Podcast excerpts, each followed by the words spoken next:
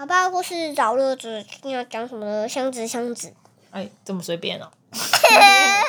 道生童书出版，然后它的作者是真由兰，绘图者是克里斯习班，实习班还要上班呢。翻译是刘清燕。好，轻软，如果你给小朋友一个纸箱，会发生什么事情呢？我们来看看喽。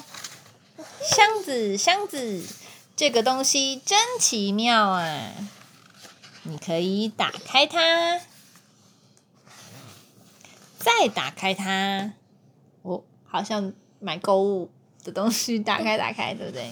对啊，再打你可以爬进里面，在那里看书。它可以是图书室。哇！当你进入一座书的时候，它就变成了皇宫。你有看过皇宫吗？没有嗯，去欧洲的时候是不是看起来就像这样，很漂亮、皇很豪华的地方，或者是秘密基地？嗯，是一个小角落，躲在里面看风景。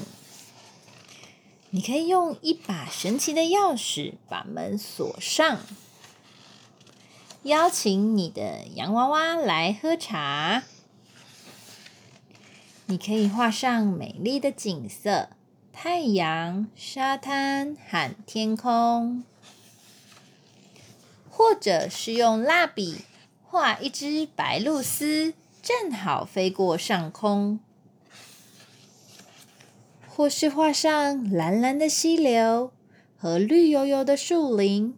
嗯，你还可以借一台电风扇，制造凉凉的微风，这样躲在里面才不会那么热，对不对？对，你可以架着箱子在沙土跑道上奔驰，嗡嗡嗡！你可以乘着箱子航行到巴黎再回来。你知道怎么做吗？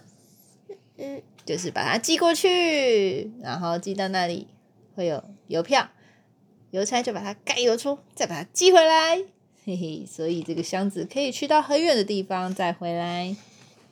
箱子，箱子，这个奇妙的东西啊，这个东西真是奇妙啊！你需要的就是这个魔法。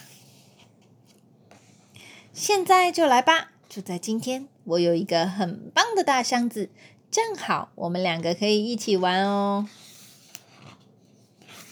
那你有一个大箱子，你要干嘛呢？我会走进去卖，变成卖蛤蜊，卖蛤蜊，然后来要格力百块了，为什么要卖蛤蜊？因为它很像一个房子，哦，它如果变成正方形的话，嗯，它就会变成一个房子，房子。然后上面再加上这个三角形，的屋顶。对，然后上面再加窗户，就可以然后里面再卖蛤蜊的店。嗯，然后还要有很多碗，那很大，为什么？跟我们家一样大。为什么？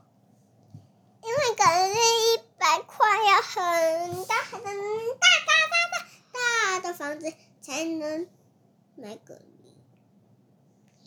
你是不是想睡觉了？嗯，在做梦了。好，晚安。晚安。